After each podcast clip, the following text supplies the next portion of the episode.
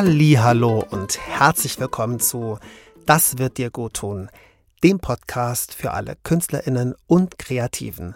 Mein Name ist Daniel Montoya und ich freue mich wahnsinnig, dass du wieder zuhörst. Heute geht es darum, wie wir gut zu uns sein können. Das ist ja auch ein bisschen grundsätzlich das Thema dieses Podcastes, aber jetzt wollen wir mal ganz allgemein einfach ein paar grundlegende Gedanken, also ein paar Basics festlegen, wie wir bemerken können, dass wir gerade nicht gut zu uns sind und was wir dann auf die Schnelle, auf der gedanklichen Ebene und auch in Aktion tun können.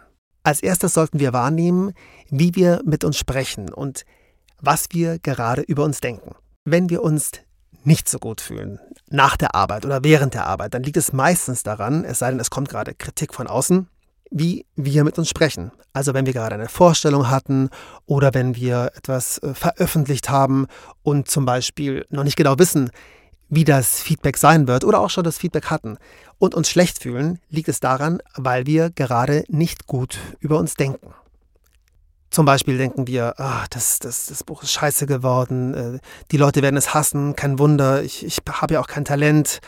Oder wir machen uns Stress und Druck und sagen, ach, hättest du doch nur das so und so gemacht, hättest du dich mehr angestrengt, hättest du damals andere Entscheidungen getroffen.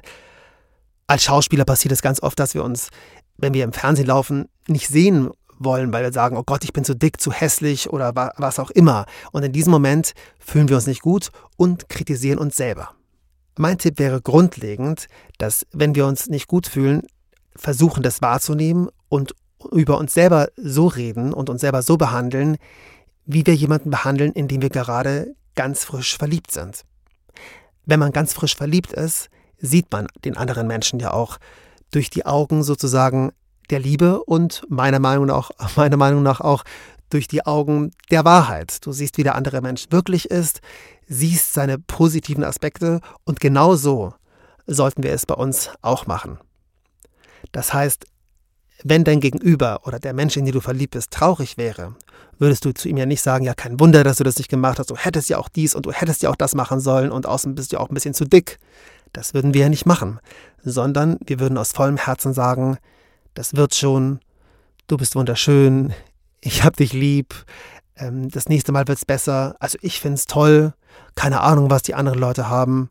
Also versuch wirklich für dich selber einzustehen, dir selber, ja, dich selber zu stärken und dich so zu behandeln, wie du jemanden behandeln würdest, den du unendlich liebst und den du unterstützen möchtest. Klingt erstmal ganz natürlich, tun wir aber ganz oft nicht, sondern wir kritisieren uns stattdessen und listen uns erstmal die ganzen Punkte auf, die wir falsch gemacht haben, vermeintlich falsch gemacht haben, die nicht an uns stimmen oder ähm, die eben jetzt eben schlecht waren.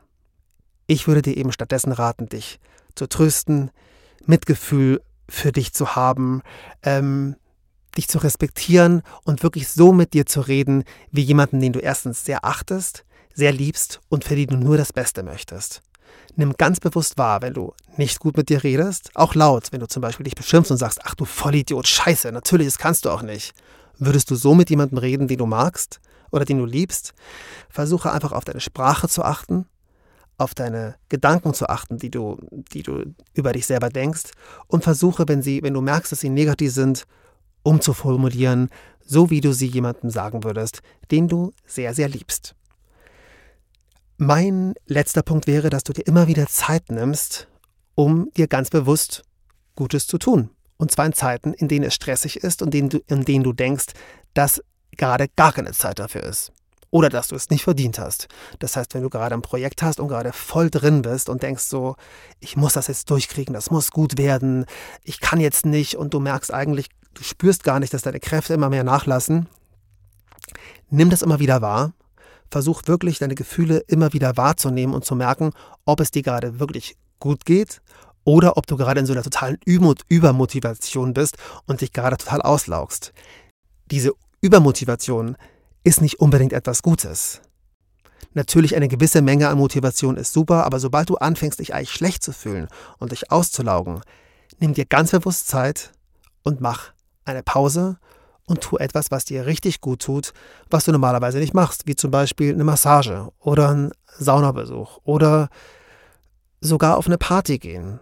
Du musst ja nicht bis morgens in die Puppen äh, dir die ganze Energie da wieder raustanzen, aber irgendwas Entspannendes, etwas, was, was wirklich ein gutes Essen, ein gesundes Essen, ein Treffen mit Freunden, ein, Telefonat äh, mit deiner Familie, etwas, was, was dich wirklich runterbringt, was dir richtig gut tut und etwas, von, von dem du vielleicht denkst, dass du eigentlich gar keine Zeit dazu hast.